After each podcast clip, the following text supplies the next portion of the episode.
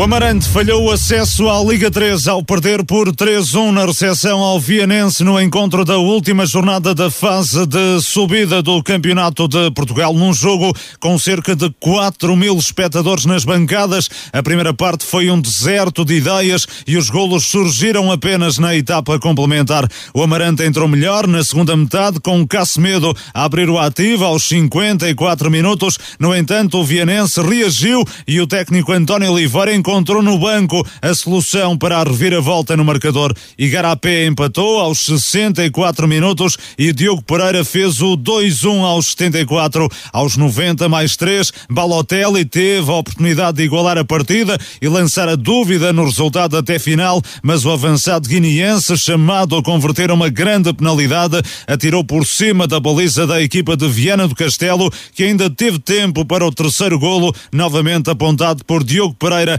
aos 90 minutos mais 6. No final do encontro, o treinador do Amarante, Renato Coimbra, lamentou a derrota, considerando que a equipa fez o pior jogo nesta fase de subida. No dia em que nós precisávamos de fazer o jogo das nossas vidas, eh, acho que o Amarante fez o pior jogo, eh, pelo menos seguramente desta fase, destes seis jogos.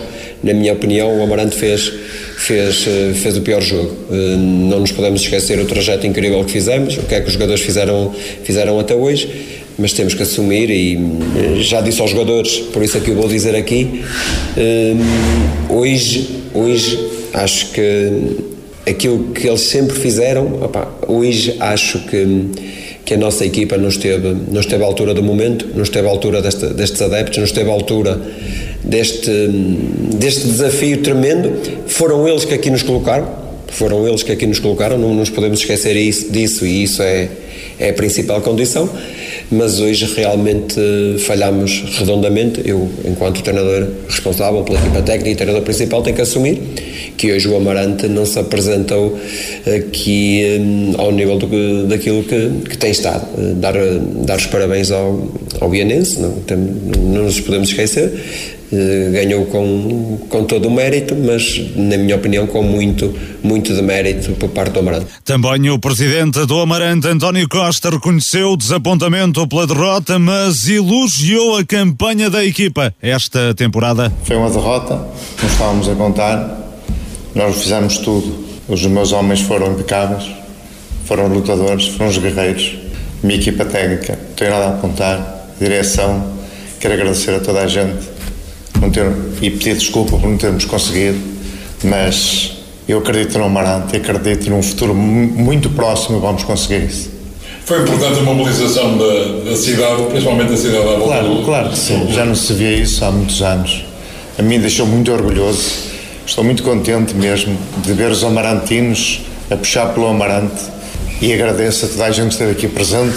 António Costa, presidente do Amarante, vai deixar o cargo uh, que assumiu em 2019. Vamos falar disso mais à frente. O Amarante falha o acesso à Liga 3, para onde segue o Vianense e também o Lourosa, que garantiu a subida ao empatar a dois na recepção ao Salgueiros. A formação da cidade do Porto esteve por duas vezes em vantagem, com golos de Diogo Valente e de Cícero, mas o conjunto de Santa Maria da Feira conseguiu sempre chegar à igualdade, com tentos de Mica Borges de penalti nos descontos da primeira parte e de Ivanildo na compensação da segunda. A equipa de Viana do Castelo vai agora disputar o título de campeão do Campeonato de Portugal no próximo domingo no Jamor, frente ao Atlético, o vencedor da Série 2 da fase de subida. Carlos Daniel, muito boa noite. Boa noite, Pedro. Boa noite, Rui, os comentadores da Marcoense FM para esta emissão de 90 minutos. Começo por ti, Carlos, até porque lá estiveste ontem no Municipal de Amarante a assistir a esta partida entre Amarante e Vianense, que a equipa de Viana do Castelo venceu por 3-1. O Amarante ficou a um pequeno passo de hum, chegar à Liga 3, mas ontem, efetivamente, como Renato Coimbra dizia, a equipa não esteve ao seu melhor nível. Muito boa noite, Carlos. Sim, boa noite Luís Miguel, boa noite aqui também ao, ao Pedro e ao Rui. Cumprimentar todos os que nos acompanham em, em mais um programa. Uh, sim, acho que foi um jogo, não foi propriamente um, um grande espetáculo de futebol. Uh, já sabíamos que a única equipa que, que precisava de, de, vencer ali era, era o Amarante, era, era a equipa que, da casa que tinha que ir em busca de um resultado uh, que, que, que, lhe fosse possível chegar uh, aos dois primeiros lugares e cedo se percebeu que o Vionense uh, assinaria desde logo o empate porque se, seria um resultado confortável também para a equipa da Viana do Castelo. Acho que foi uma primeira parte sem grande história, sem, sem grandes problemas para, para quaisquer equipas, um jogo de, de muita luta mas faltou muita clarividência no, uh, nos momentos perto da, das áreas. Uh, faltou também chegadas a, a zonas de finalização e, uh, e depois cruzamentos para a área, até porque o Amarante ontem jogava com, com duas unidades claramente de área ou, ou claramente finalizadoras, o Balotelli e, e o K uh, foram presença no, no 11 inicial. uma equipa mais eh, com, com uma, uma atitude ou com uma tendência para ser mais ofensiva, mas a verdade é que dentro de campo depois acabou por, uh, acabaram por as coisas não, não acontecer dessa forma. Um, ainda assim, uh, na segunda parte acaba por ser o Amarante a chegar ao, um, a chegar ao, ao primeiro golo o, uh, o Rafa entrar muito bem na partida, uh, entrou ali para, para, o ala, para a ala direito, uh, sempre um jogador muito rotativo e, e dinâmico e consegue ali tirar um, um, um, bom cruzamento, ali um desvio do Balotelli e depois o, o Cássio Meda a aproveitar e a colocar a bola de, dentro da, da baliza. acho que aí Uh, toda a gente ficou a, a acreditar que, se, que, seria possível o Amarante uh, levar de vencida uh, a equipa do, do Vianense, mas a verdade é que a equipa do, do Amarante não conseguiu segurar a vantagem, não conseguiu ter aquela consistência defensiva que também tinha evidenciado durante essa fase de, de, de, de subida, porque era uma equipa que até este último jogo tinha um golo marcado e um sofrido, ou seja, muita, uma equipa muito consistente. Um, a verdade também é que não conseguiu e, uh, e num, num, uh, num cabeceamento, num, num, cruzamento para a área, uh, o, o, avançado do Vionense a saltar sozinho e a fazer o 2 a 1 e depois acho que o Amarante tentou arriscar, tentou fazer tudo o que o que, o que era possível também vindo do banco e, e nesse aspecto há que dizer que o Vianense e Amarante têm soluções muito diferentes vindas do banco. Um, e, eh, e, também por isso é que os jogadores que vieram do banco do, do, do Vianense acabaram por decidir a, a partida e os que vieram do, do banco do, do, Amarante não, não acrescentaram aquilo que, que certamente uh, era expectável ou que o Renato uh, queria para, para a partida. Foi uns minutos finais onde o Amarante a, arriscar muito, não, não conseguiu chegar à, à, à vitória, ainda, ainda consentiu também o, terceiro golo do, um, do, uh, do Vianense numa jogada, numa jogada de transição, já estava muito exposta à equipa um, e, uh, e, acabou assim, digamos, o, o sonho do, do Amarante de, de, chegar à Liga 3. Ainda assim, acho que a equipa tem que tem que se sentir orgulhosa daquilo que fez durante a época. Chegar a esta fase eh, já, já tem um, um, grande mérito porque as outras equipas são muito fortes. Eu já tinha dito aqui, acho que uh, os favoritos eram claramente Lusitânia de Lourosa e, e Vianense e já tinha dito aqui há vários programas atrás, acabaram por ser essas equipas a subir, mas na última jornada um, e o Amarante tem esse, esse mérito de, de até 35 minutos do final, ou uh, ali até 20 minutos do final, uh, estar dentro do jogo estar dentro da, daquilo que é o apuramento para, para a Liga 3, uh, e só assim é, seria possível lá chegar. Como dizes, foi uma, uma brilhante campanha deste, deste Amarante, consegue esta qualificação, fica muito perto da, da subida à Liga 3. Nesse aspecto, não há nada a apontar à equipa, não é? Sim, eu acho que não.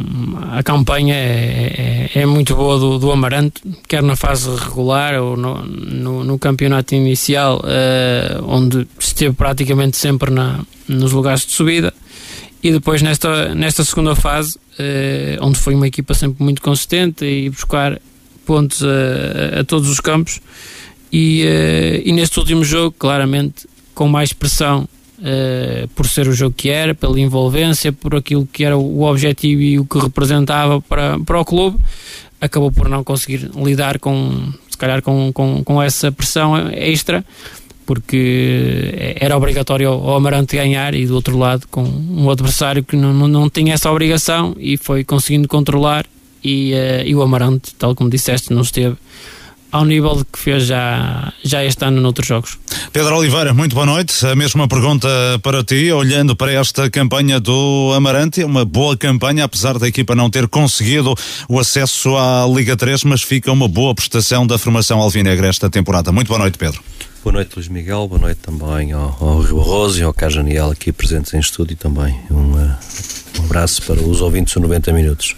Sim, o balanço é intimamente positivo. Faltou. Um, no fundo aquela aquele, aquela estocada final no fundo que era aquilo que, que o Amarante também partiu para esta fase, fase final ainda com, eh, com essas aspirações de subir para a Liga 3 agora a equipa que ao longo da época se, se mostrou e acabou mesmo em primeiro lugar e acabou por ser a mesma fase regular a melhor equipa foi a Vianense no fundo acaba-se por também se, se faz a justiça àquilo que foi toda uma época um, o Vianense acabou a fase regular em primeiro lugar, o Amarante em segundo. Uh, e acabou mesmo e vai agora competir para, para disputar o título de campeão. Se falássemos em justiça, é justo uh, o que aconteceu, porque o Vianense foi melhor ao longo de toda a época, não apenas nestes últimos seis jogos, mas no decorrer de toda a época foi melhor. Curiosamente, acaba em primeiro numa fase de subida que nem começa bem para a equipa de Viana do Castelo, inclusivamente à troca de treinador. É António Oliveira quem uh, orienta a equipa já nesta fase final. O técnico começou a temporada em, uh, em Valadares. Uh, não começou bem o Vianense esta fase de subida, mas acaba em primeiro e pode conquistar o título. Sim, é verdade. Eu acho que também acontece com o Luís da Lourosa, também mudou de treinador e as coisas acabaram por acontecer também iguais, não é? no fundo. Sim, mas é já numa fase hum, menos adiantada, ainda numa fase mais inicial da temporada. Sim, mas são dois, dois treinadores que sobem divisão, com, que não iniciaram o projeto nem, nem no Amarante, nem, nem no Vianense, perdão, nem no Lusitana de Lourosa. De qualquer maneira, acho que as próprias palavras do, do Renato dizem tudo, quando diz que foi o pior jogo da, de toda a época. Desta, da fase subida. Desta fase subida uh, acaba por, no fundo, reconhecer a justiça do, do, resultado e a justiça na subida por parte do, do Vianense. Agora, não esconde nada o trabalho que o Renato fez, uma época uh, excepcional. Como disse, seria a cereja no topo do bolo esta, esta subida à, à Liga 3. Tem muito perto de conseguir, até teve com um pé na Liga 3, porque teve vantagem no jogo, segundo, segundo o vosso relato. E a, a determinada altura, um, um Amarante que até estava na frente desta, desta fase, ou seja, a poder ir ao Jamor disputar o título de campeão. Sim, mas, mas uh, foi tudo ao ar em apenas 10 minutos. É verdade, isso, isso no fundo também este final de, de mesmo ontem tive, ontem tive a oportunidade de ver, vários jogos também de vários campeonatos a nível europeu e aconteceu muito isso, aconteceu muito isso que várias equipas também se decidiram mesmo, algumas mesmo nos descontos, não é? Umas serão de divisão, outras foram campeãs eh, e de facto é, deixar para a última jornada este jogo que tinha a vantagem de jogar em casa, é verdade, Uh, mas apanhava pela frente um, um, um vianense que, que foi mais forte ao longo da época e foi mais forte no jogo de ontem. É, e que tem uma grande equipa este vianense. No outro jogo, Rui Barroso, o Salgueiros esteve por duas vezes na Liga 3, mas uh, por duas vezes deixou empatar a última já em período de compensação. Um Salgueiros que também lutou até ao fim por esta subida, mas acaba por ser o Lourosa uh, com um empate a conseguir a promoção. Boa noite, Rui. Boa noite, Miguel, ao Pedro, ao Carlos e a todos os ouvintes da Marcoense. De facto, foi um jogo, como tu costumas dizer, impróprio para cardíacos. Um, se o Amarante aos 60 e poucos minutos tinha um pé na Liga 3, mas ainda faltavam uh, muito tempo para acabar o jogo, um, o Salgueiros já nos descontos estava um, apurado na Liga 3 e depois aos 90 mais 3 um, a equipa do, um, do Lourosa acaba por fazer o segundo golo, empatando a eliminatória e pondo de fora aquilo que era as aspirações do Salgueiros. A partir de os outros... O Salgueiros, que tal como o Amarante, tinha obrigatoriamente de vencer para conseguir a, a e, subida. Exatamente, o Lourosa também o, o empate era suficiente e foi isso que aconteceu em Lourosa. uma, uma equipa que, como você já aqui referir, entrou muito mal no campeonato. uma equipa que andou algumas jornadas uh, nos últimos seis classificados e depois com a troca de treinador foi uma equipa sempre galopante pela tabela, tabela classificativa acima e depois de estar nos dois primeiros lugares nunca mais saiu, manteve-se uma equipa muito regular e penso que acabou a época vinda de sete ou oito vitórias consecutivas. Eu uh, julgo que até mais. Mais, mas depois mete empates. Quando, quando dizes que, que, a vitória era, uh, com o empate era suficiente, atendendo aquilo que está a passar em Amarante. Sim, é? sim, sim, porque não chegar. Sim, podia não no, chegar. Se o Amarante vencesse. Na, uh, exatamente. Na altura, na altura que que estava 2 a 1 um, um, o jogo em, na Amarante já estava Uh, o Amarante estava a perder, era mesmo um empate o suficiente para o Lourosa e foi isso que o Lourosa foi atrás e conseguiu. Uh, também numa altura de jogo que já estava em superioridade numérica, porque a equipa do, do Salgueiros já tinha tido uma expulsão e isso tudo capultou para que a equipa do Lourosa, muito bem apoiada também no seu estádio, conseguiu fazer o empate. Aquilo que eu estava a dizer é que foi uma equipa do Lourosa que cresceu muito durante o campeonato mostrou ser uma equipa muito competitiva, uma equipa que, se nós nos recordarmos, também traz uma, uma base quando desce divisão da Liga 3. É, destas equipas que estavam na, neste playoff, o Lourosa é a única equipa que sabe o que é estar na Liga 3, é aquela equipa que já tem estrutura de Liga 3 e que apontou isso para o Campeonato de, de Portugal. É, era uma equipa que, como o Carlos dizia, muita gente a considerou logo uma das equipas favoritas a subir divisão, pelo plantel que tinha, pela estrutura e, um, que, já, um, que já, já era habitual. Uh, uma equipa que sabe o que é estar na Liga 3 e, e acabou por, uh, aos 90 mais 3, conseguir esse objetivo. Um, vai novamente para um, a Liga 3 uh, e penso que é um, um justo não tirando o mérito àquilo que o Salgueiros fez. Foi sempre uma equipa muito regular esta O Salgueiros, com menos recursos que, que outras equipas, uh, conseguiu fazer um campeonato brilhante. Se calhar. Uh, para muitos o Salgueiros até nem era um dos sérios candidatos, seria sempre pelo nome e pela, pela história do clube, mas se fôssemos analisar aquilo que é o plantel e os recursos, se calhar havia outras equipas mais bem apetrechadas para isso. O que é certo é que o Salgueiros manteve uma regularidade impressionante. Chega, curiosamente, chega à fase de subida com golo já nos descontos. Uh, e perde o acesso à Liga 3 também com um gol nos descontos. Uh, é curioso estas duas vertentes que esta equipa do Salgueiros passou. Uh, consegue ir ao play-off a marcar um gol em Rezende já nos descontos através também de uma bola parada e um grande cabeceamento de um dos seus jogadores e depois perde o acesso à Liga 3 também num cruzamento e um golo de cabeça, agora contra, eh, são alguns dados curiosos, mas um grande campeonato também para o Salgueiros. Voltando ao Marante, António Costa garante que a decisão de deixar a presidência do clube é irreversível. Em conferência de imprensa, após a derrota de ontem frente ao Vianense, que impediu a promoção do clube alvinegro à Liga 3, o dirigente confirmou aquilo que de resto já havia dito na Marcoense FM. A sua decisão está tomada vai mesmo deixar o cargo que ocupa desde 2019. É com muita tristeza minha que eu me vou embora, mas. Era para perguntar, uma declaração quem, de Quem saiba um dia, eu, eu voltarei. É irreversível a sua decisão, Daniel É, a minha decisão está tomada. Eh, peço desculpa a todos os amarantinos que, que acreditaram em mim, confiaram em mim, mas uh, outros valores se levantam e eu tenho muita pena, levo o Amarante no coração, vou estar sempre presente, sempre que toda a gente precisar eu estarei, mas uh, tenho mesmo que descansar. Não há nada que o faça promover? Não, peço desculpa, mas não. Obrigado a todos os amarantinos, agradeço de fundo do coração terem confiado em mim e um até já. Obrigado.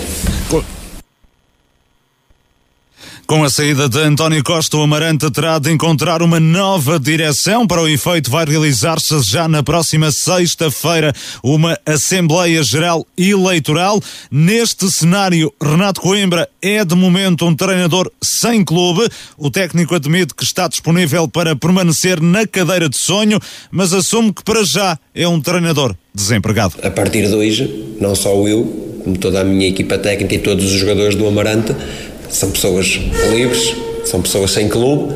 Como é lógico, o Amarante não tem direção, não. Se me perguntar que, como é que como é que eu estou em relação ao Amarante, isso nem vale a pena falar. Desde o primeiro dia que aqui entrei, disse que era o sonho e, portanto, o Amarante para mim é sempre é sempre um clube do coração, vai ser sempre e estarei sempre disponível. Se for convidado pela nova direção, aceita ficar, Renato? Oh, Luís, é assim, nós acabámos de, de levar agora aqui um, um rombo muito grande. Uh, nunca, pensei so, nunca pensei sobre isso, nunca me foquei nisso. Agora é, como eu acabei de dizer. Gostava muito de, de chegar a este lugar. Quando não estava aqui, cheguei, dei o meu melhor, dei o meu melhor não foi suficiente para o Amarante subir, mas acho que foi suficiente para, para fazermos uma época de, de bom nível. É, agora, é claro que eu, eu, para o Amarante, eu para o Amarante estarei sempre, sempre, sempre disponível. Até lhe digo mais, se um dia não deixar a carreira de treinador, estarei disponível para ajudar noutra função, que seja direto, até diretor, isso para o Amarante estou sempre disponível. Renato Coimbra, ontem, após uh, a derrota frente ao Vienense, que impediu o Amarante de chegar à Liga 3, para já é um treinador sem clube. Uh, António Costa deixou a presidência. Há uma Assembleia Geral Eleitoral na próxima sexta-feira, mas acredito, Carlos Daniel, que Renato Coimbra deva renovar. Uh, será Sim, digo eu, a escolha provavelmente de, de uma nova direção, tendo em conta o trabalho que, que realizou esta época.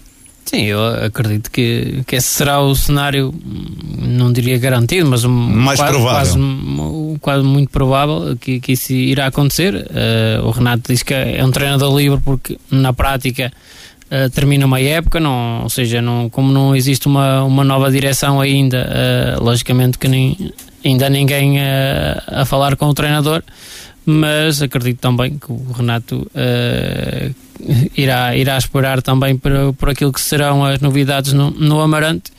E, uh, e claramente acredito também que uh, a estrutura, o, quem, quem forem os novos corpos eleitorais, os, os gerentes do, do, um, do Amarante, também estarão atentos àquilo que foi a época desportiva e, e acredito que será o, continuará como treinador. É a tua opinião também, Pedro, que independentemente de quem venha agora assumir a, a, a liderança do, do Amarante, Renato Coimbra será o treinador da próxima temporada?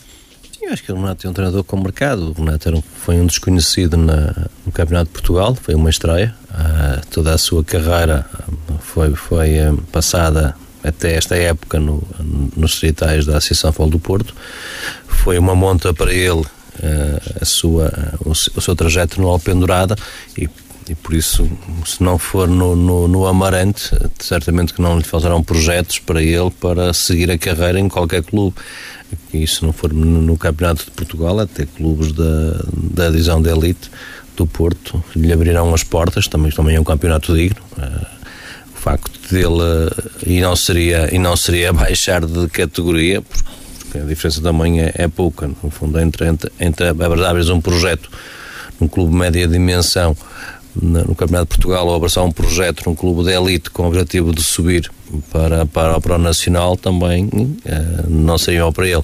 Agora como o Carlos diz, acho que agora a eleição dos novos corpos uh, sociais e diretivos do Amarante um, e por isso um, e por isso acho que ele vai esperar. Nenhum, eh, neste momento, como há um vazio diretivo, ninguém ia assumir, como o próprio Presidente falou, eh, estando saída do clube, não ia assumir com ele nenhum nada que pudesse comprometer também a, a, nova direção que vem e que pode até pensar no treinador e noutro projeto e teria que ficar com o treinador que não seria o treinador da, da nova direção. Isso é perfeitamente lógico.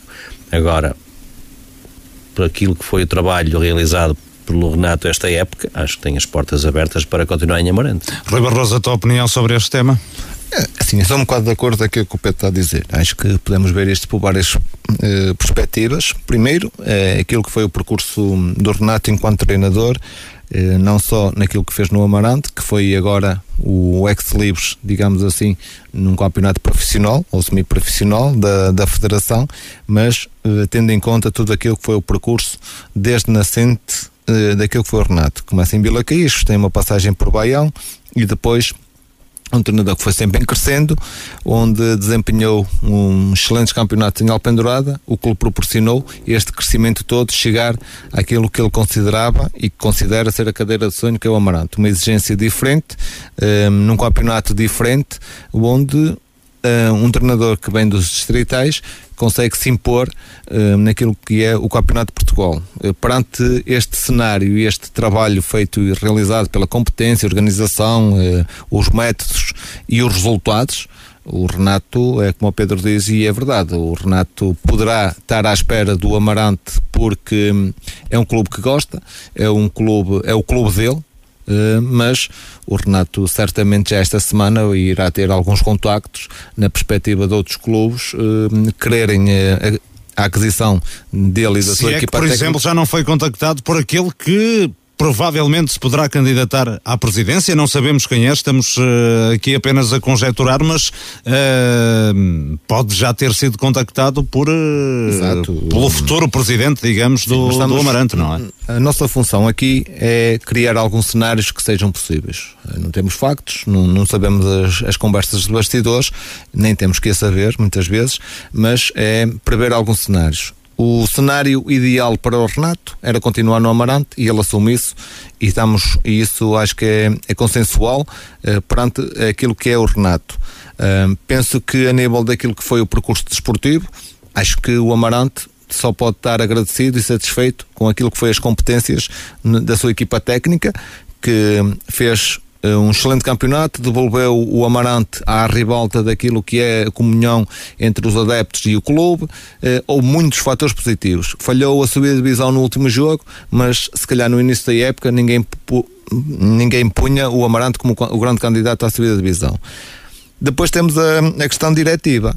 que- Um dos nomes falados eh, corre nos bastidores que será João Pedro Cardoso a assumir a presidência do Amarante. É um dos nomes falados, ele que tem sido, podemos dizê-lo, o número 2 de, de António Costa, é um dirigente já com muitos anos de Amarante.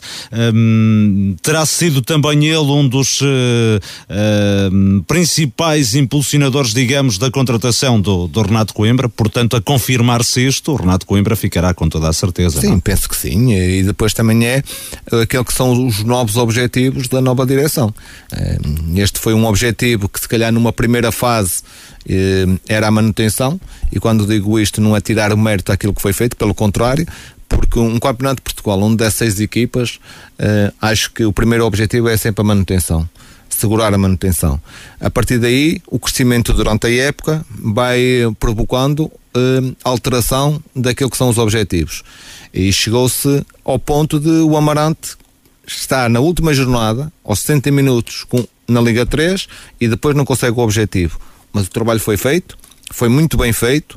Acho que eh, houve consonância naquilo que, que a equipa do, do Renato, dirigida por Renato, fez se for verdade o, o que acabaste de dizer, se era o número 2, digamos assim, do atual presidente, ou do presidente missionário neste momento, eh, que teve também, eh, interferiu naquilo que foi a contratação do, do, do Renato, que ajudou a construir o plantel.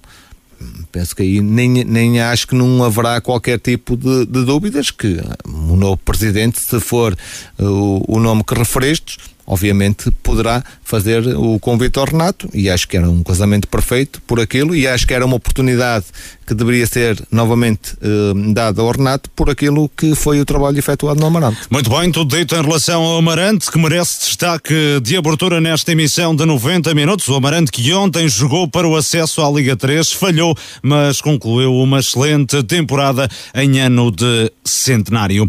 O Marco 09 conquistou no passado sábado a primeira vitória na fase de subida da divisão de elite da Associação de Futebol do Porto. A equipa encarnada recebeu e bateu o Oliveira do Douro por 3-1 no encontro da quarta jornada e aproximou-se da liderança da prova num jogo em que o Marco tinha obrigatoriamente de ganhar para se manter na luta pelo acesso ao Campeonato de Portugal. O triunfo começou a ser construído no final da primeira parte. Manuel Pedro abriu o ativo aos 42 minutos na sequência de um pontapé de canto e levou os encarnados em vantagem para o intervalo. O Oliveira do Douro estabeleceu a igualdade aos 61 minutos, tendo aproveitado uma infelicida qualidade de Timóteo, que introduziu a bola na própria baliza. Contudo, a reação do Marco foi imediata, com Dembélé a recolocar os encarnados na frente. No minuto seguinte, o avançado maliano bisou e fixou o resultado em 3-1 aos 71 minutos. Bock, treinador do conjunto encarnado, considera que os números finais espelham a supremacia do Marco e que o resultado até peca por escasso. Entramos no jogo um bocadinho algo adormecidos, um, também fruto da maneira que o Oliveira se, se mostrou logo ao jogo do primeiro minuto, duas linhas muito baixas, praticamente 10 homens a defender em meio de meio campo e quem está na bancada pensa que é fácil, mas não é, não é fácil contornar aquilo. Nós com paciência tentámos abrir espaço, tentámos contornar linhas, tentámos jogar entre linhas, um, só que estava, estava complicado e eu disse-lhes a eles que tínhamos, mesmo durante a primeira parte, chamei um ou dois e disse que tínhamos que dar muito mais andamento pelos corredores para criarmos desequilíbrios.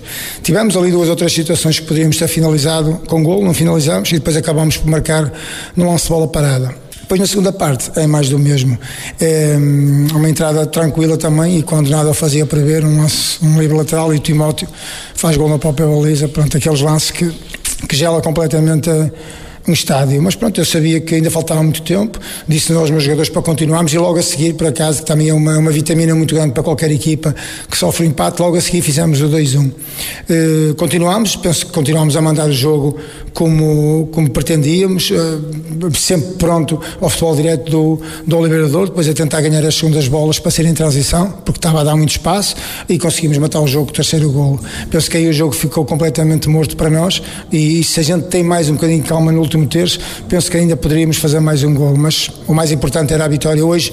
Eu tinha dito a semana passada que era, era imperial vencer hoje para, para termos aspirações ainda a, a, lutar para a subida da divisão. E penso que hoje os profissionais do Marco, os jogadores do Marco, portanto, parabéns, fizeram um grande jogo contra uma equipa que vai em primeiro lugar e acho que não houve, não houve contestação. Com este triunfo e a duas jornadas do fim da prova, o Marco passou a somar seis pontos, tendo reduzido para apenas um a diferença para o líder Oliveira do Douro. O aliado dos Lordelo ganhou 2-1 na recepção ao Coimbrões, segue no terceiro posto com cinco pontos. A formação do Conselho de Paredes atingiu o intervalo a vencer por um zero, com golo de Carlos Neto aos 40 minutos. No início da segunda parte, aos 57, João Moreira ampliou vantagem na conversão de uma grande penalidade, também de penalti, convertido por Paulo Tavares. O Coimbrões reduziu aos 71 minutos, já depois de ter desperdiçado outro castigo máximo aos 65. A defesa do guarda-redes Lordelense Coelho foi o momento do jogo e que permitiu segurar a vitória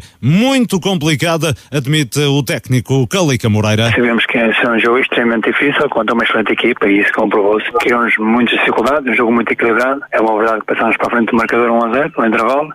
Segunda parte conseguimos fazer 2 a 0, mas depois há uma oportunidade de falhar um penalti uma grande defesa do meu guarda-redes, do Coelho. Podiam reduzir aí e complicar as coisas. Acho que o momento do jogo foi a grande penalidade defendida pelo Coelho. Portanto, e depois voltam a marcar mais tarde por, por uma grande penalidade, mas conseguimos aguentar e sofrer muito para, para levar vencida este, este jogo. É uma vitória que também vai moralizar a equipa para os dois jogos que restam na tentativa de ainda chegar ao primeiro lugar, não é, Calica? Claro, reabrimos um campeonato, mais uma vez, está, está tudo em aberto. Qualquer um pode chegar ao primeiro lugar, todos temos esse objetivo e esse sonho. Há que acreditar e continuar a trabalhar da mesma forma. A penúltima ronda joga-se já na próxima quinta-feira, feriado, às quatro da tarde. O Marco atua no reduto do Coimbrões, adversário já redado da luta pela subida. Ainda assim, Bock não espera um desafio menos complicado.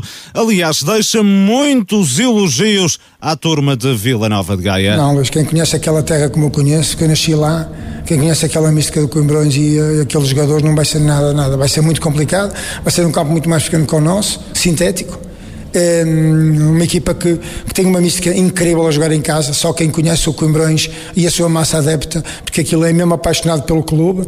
Eu, felizmente, tenho o prazer de ser, de ser gaiense e conhecer bem aquele campo, já joguei lá muitas vezes enquanto miúdo, conheço bem aquela gente, tenho lá muitos amigos, mas jogar lá é muito complicado. Vai ter que ser um marco muito forte para ganhar um Coimbrões, senão, não, não, senão vamos passar por sérias dificuldades, porque independentemente de ser o último, e não ter praticamente hipótese de, de subir de divisão já. É uma equipa sempre dificílima, bem, bem, bem trabalhada pelo Pedras, que é um excelente, é um, é um grande amigo meu. Tem bons jogadores, boas individualidades, aí vai ser um jogo complicado. Deslocação quinta-feira do Marco a Coimbrões, já o Aliados de Lordelo vai até Oliveira do Douro. Calica Moreira assume que é obrigatório pontuar para levar a decisão da subida para a última jornada. O treinador Lordelense perspectiva um duelo de grau de dificuldade muito elevado. Um jogo muito competitivo, um jogo extremamente difícil, um jogo muito equilibrado, mas esperamos fazer um excelente jogo. Já na primeira, na primeira, na primeira volta acho que foi totalmente injusto o resultado, portanto vamos ter que inverter, vamos tentar inverter as coisas e tentar vencer. Nós sabemos que vai ser um jogo extremamente difícil, mas temos que trabalhar até quinta-feira normalmente, reparar os jogadores para chegar a quinta-feira e estar no nosso melhor nível. É obriga obrigatório um bom resultado para levar a decisão para a última jornada, não é, Calica? Sim, é importante, sabemos que não podemos perder, isso é essencial, mas, mas que podemos vencer é muito melhor e depois não acho, mas eu acho que isso vai ser discutido na última jornada, como eu disse antes, antes de começar esta fase, que ia ser discutido até a última jornada e estou convicto que, que sim, em todas as equipas é possível ainda chegar ao primeiro classificado. É esta a semana de todas as decisões, as duas últimas jornadas, quinta-feira a penúltima, no domingo a última. Carlos Daniel, vamos por partes. Começamos pelo jogo do passado sábado, vitória do Marco 3-1 sobre o líder da competição, o Oliveira do Douro. Não sei se terá sido a melhor exibição do Marco nesta fase de subida, até porque o Marco já hum, tinha realizado uma boa exibição frente ao Aliados Lordelo, mas com certeza terá sido a mais consistente e é uma vitória do Marco que, como Bock dizia, não sofre contestação. Sim, acho que não tenho dúvidas que foi a, a, exibição no, no, seu todo mais, mais consistente e, e, mais bem conseguida parte do Marco nesta, nesta fase de subida. Acho que é, é uma vitória que não, não deixa dúvidas a ninguém. Se, acho que só, só havia aqui uma equipa que, que podia ganhar o jogo. O, o Oliveira Douro não, nos 90 minutos praticamente não faz um remate enquadrado com, com a baliza. Um, e, uh, e, o Marco foi sempre uma equipa muito ativa no jogo, sempre a, a querer desde o primeiro minuto ter bola, controlar as operações, chegar à, à frente com, com a bola dominada um, e, uh, e, cedo conseguiu criar problemas ao, ao Oliveira Douro. Uh, há que dizer também que o Oliveira Douro com bastantes baixas, sobretudo no, no núcleo defensivo, o Igor, o Cláudio.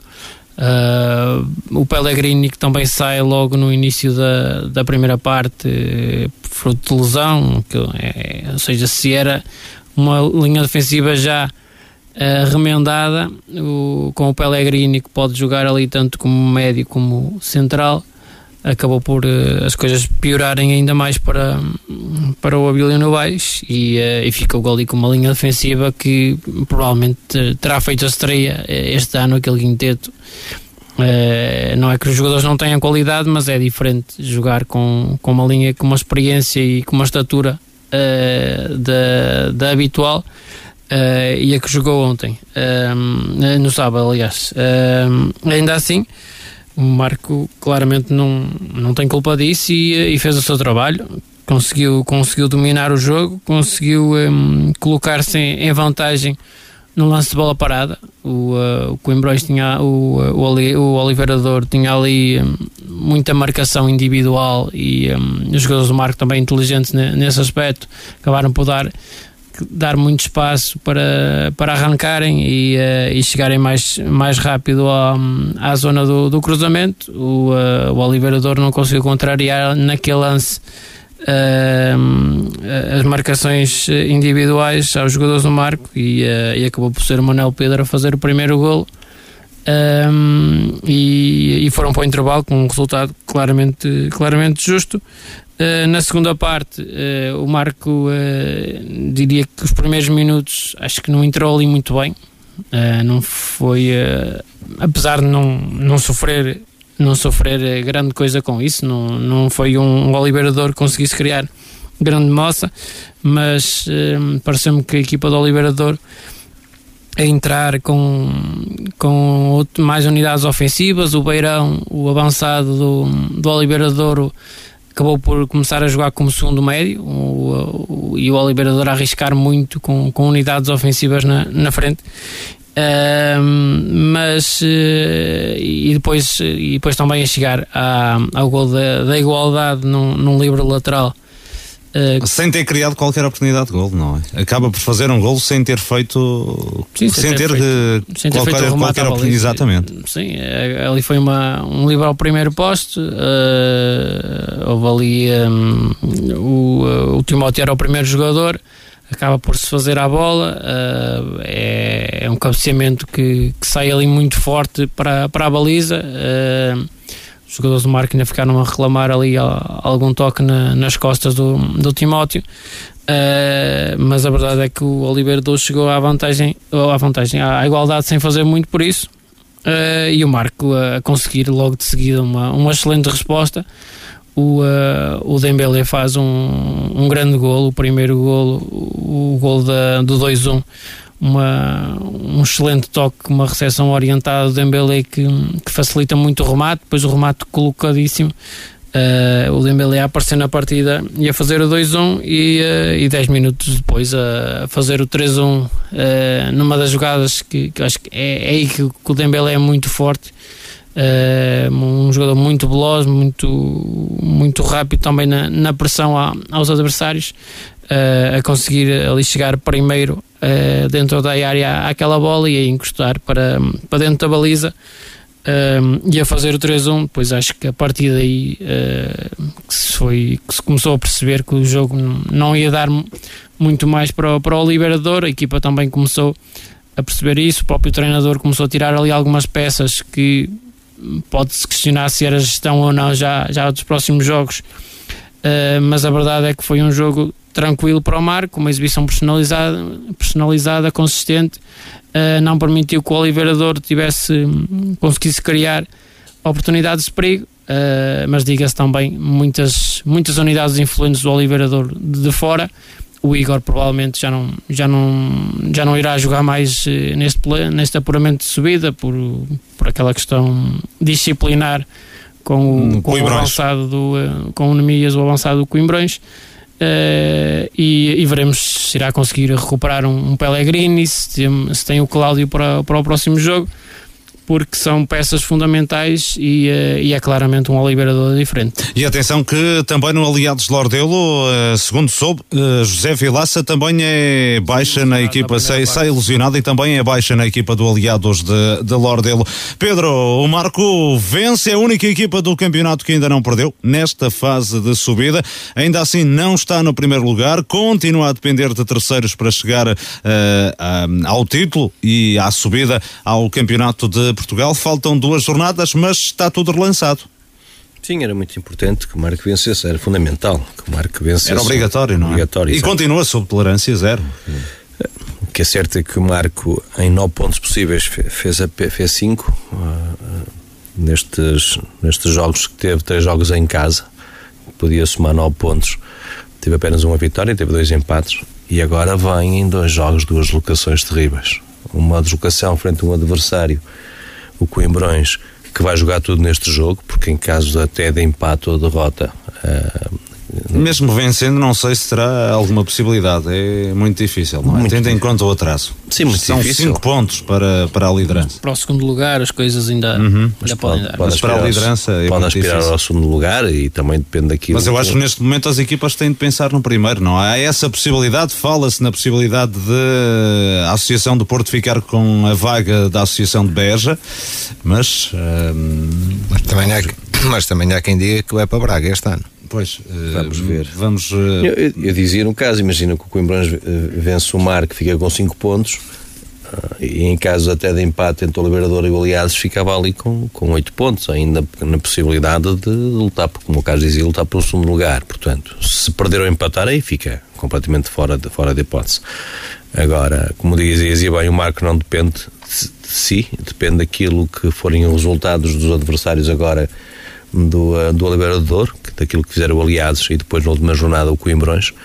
Um, e depois podemos ter no, no último jogo, de facto, um, ou os dois a morrer na praia, quer o Marco, quer, quer o Aliados, podem estar aqui a, a disputar e um deles, uh, vamos imaginar, ou vamos supor que, que, que o Marco vence o, o Coimbrões, que, que o Aliados vence o Oliveira do Douro, e mesmo assim a decisão é na última jornada entre os dois entre os dois é? Que, que é e por isso muita coisa acho que o Marco desperdiçou aqui e, repara no fundo estas três oportunidades em casa no seu, no Se o Marco falhar a subida, falha em casa? É, podemos dizer que sim, uh, porque já falamos aqui que na teoria tem a vantagem. faltam dois jogos, não sim, é? Mas o Boc falou que iam jogar um pelado, mas o que é certo é que os outros jogos no relevado. Não é? Que agora ia jogar num jogo difícil. Nós, uh... Não é num pelado, num sintético. Desculpa, num sintético, exatamente, num pelado não. Uh, dizia, mas a vantagem de jogar em casa, nós falámos aqui no início do playoff acerca daquilo que tinha sido o sorteio. Uh, ao passo que, que o Coimbrão jogou os três, três jogos consecutivos fora, vai agora receber nas últimas duas jornadas, tem ainda jogos em casa. Uh, e depende muito também daquilo que o Marco fizer no, no próximo, na próxima quinta-feira. Não vai ser, vai ser um jogo difícil, como foi aqui frente ao, ao Coimbrões, em casa, mas o Marco, se quer subir, tem, tem, que, tem que vencer um, o Coimbrões, esperar por aquilo que possa acontecer entre o Oliveira do Douro e o e o Aliados e depois uh, vai ficar sempre a correr atrás do, do, prejuízo. Pode depender de si na última jornada ou não. Vamos esperar por aquilo que agora. Aquilo que aconteceu um, no sábado era aquilo que tinha que acontecer. Acho que o Marco aproxima-se mais com esse resultado daquilo que foi o marco de toda a época, toda a época regular. E o estranho é de facto o Marco, nesta altura, não, não estar eh, mais à frente, tinha, tinha obrigação disso ao plantel que tem, àquilo que foi o seu campeonato, tinha, tinha a obrigação de, de, fazer muito mais do que aquilo que fez até, até este momento, de não depender de si, quando muito podia, podia de facto jogar as últimas jornadas a depender de si e não é o que, está, que vai acontecer. Rui Barroso, ainda assim, tudo em aberto, acreditas que isto vai mesmo até à última jornada? Sem dúvida, é por aquilo que tem sido a conjugação de resultados e imprevisibilidade daquilo que tem acontecido, é lógico que uh, nenhuma equipa vai ficar apurada na próxima jornada. Um, e muito campeonato ainda está para correr e quando se diz muito campeonato são estes 180 minutos que as equipas têm que, uh, que jogar. É esta a semana das decisões? Sim, domingo para, uh, 2 a 8 já temos as decisões. 2 a 8 vamos estar aqui a comentar o isso. resultado deste playoff. Isto, esta análise que, que tanto o Quas como o, o Pedro fizeram, um, ehm, se recordarmos estatisticamente, e se vocês que acompanhamos isto há muitos anos, uma equipa, quando tem três jogos seguidos em casa, dificilmente, eu não me recordo que nenhuma equipa os tenha vencido os três. É muito, é muito difícil. Os pontos fora também são extremamente importantes, porque quando chega-se a esta fase, um, são as melhores equipas que cá chegam. Depois, tudo depende de vários fatores que às vezes condicionam aquilo que é o rendimento e que é o resultado das equipas. Logicamente que temos a parte da arbitragem, essa vamos pôr de lado, porque não me compete a mim falar sobre isso, não tenho conhecimentos para falar sobre a arbitragem. E depois é aquilo que são as propostas de jogo dos treinadores, a forma como aborda os jogos, um, o conhecimento que tem das equipas adversárias. Um, a questão das lesões também. A questão das lesões. Castigos. Por exemplo, temos aqui, se falarmos do Marco, o Marco deve ser das quatro equipas que consegue ter mais variabilidade de soluções a nível de esquemas táticos para abordar os jogos. Porquê? Porque o Marco consegue ter um jogo de posse, eh, um jogo de paciência, porque tem jogadores para isso. Pode ter um, uma equipa que tenha muita largura e depois procure espaços interiores a jogar entre linhas, porque tem jogadores que se adaptam muito bem a essa situação de jogo. É uma equipa que, se baixar o bloco e jogar em transição, é uma equipa que sabe e consegue jogar e tem jogadores talhados para também jogar em transição. E às vezes estas pequenas sociedades que se criam dentro do, dos 11 que cada treinador hum, prepara para o jogo acaba por ser fundamentais. Hum, às vezes colocar um jogador que se associa melhor com o ala e com o avançado pode ser ali a solução mediante aquilo que é o adversário.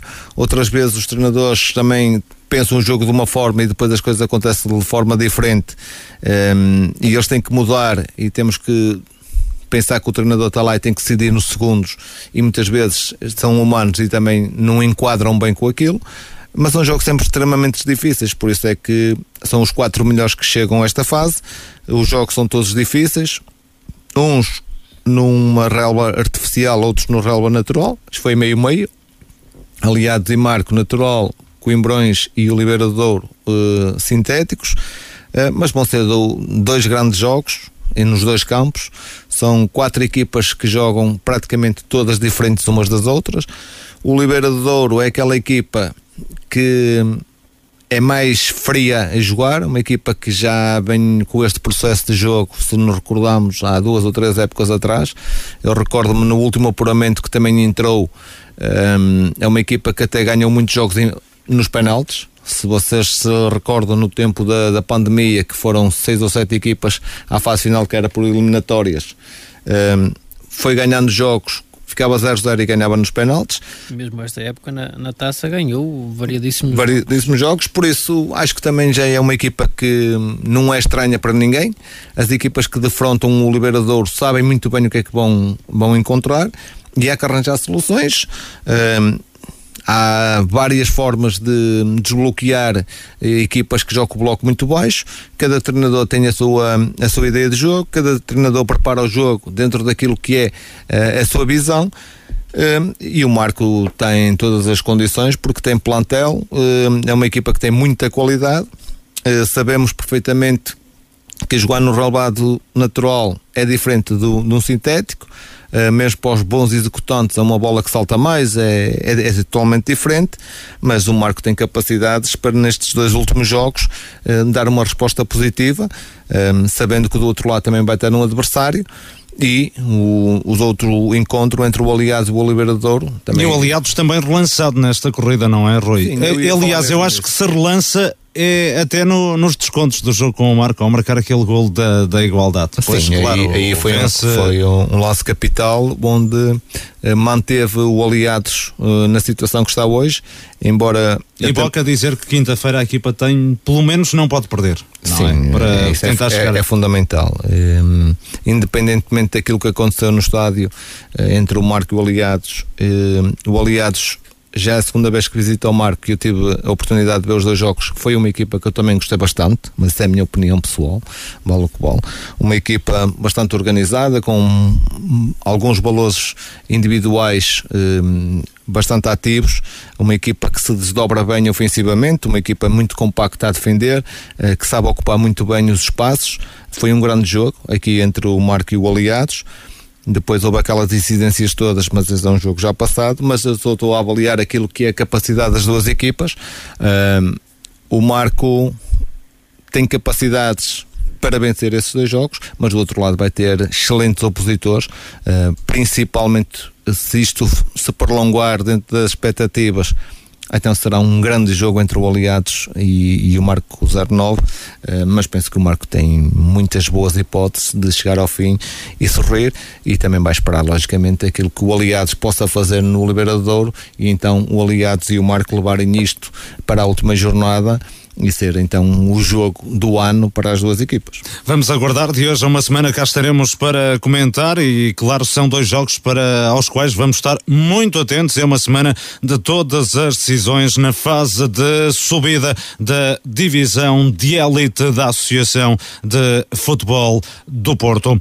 Na fase de apuramento de campeão da primeira divisão, derrotas pesadas para os representantes da região nos jogos da terceira jornada. O Termas de São Vicente Perdeu em casa com o Pasteleira por 3-0. André Lopes, o técnico da formação penafidelense, garante que o resultado é muito enganador. É daqueles jogos que nós podíamos estar 3 horas ali que não íamos fazer golo. E eles iam lá, eles cada vez que chegavam lá faziam golo. Eles na primeira parte não têm um único remate, nós falhámos 3, 4 sozinhos com o guarda-redes Uh, não fizemos, não, matámos, morremos. Eles aos 50 minutos faz mais ou menos o primeiro golo, numa, numa transição. Uh, depois tem um penalti que, na minha opinião, e já vi as imagens 4, 5, 6, 7 vezes, não é penalti em lado nenhum.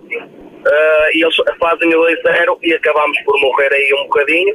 Mesmo assim, fomos atrás do prejuízo, continuamos a chegar lá, temos mais uma bola no poste, temos mais chegadas, temos mais, uma, mais duas ou três jogadas em que estamos sozinhos na cara do guarda-redes, não fazemos, e depois já estamos muito expostos e eles acabam de fazer o 3-0. E o Aveleda foi goleado em Matosinhas pelo Leixões B por 6-0. Armando Cardoso, o técnico do conjunto do Lousada, assume que o adversário foi mais forte e tem outros argumentos. O Leixões tem umas condições uh, que nós não estamos. Uh, com capacidade para, para debater contra eles.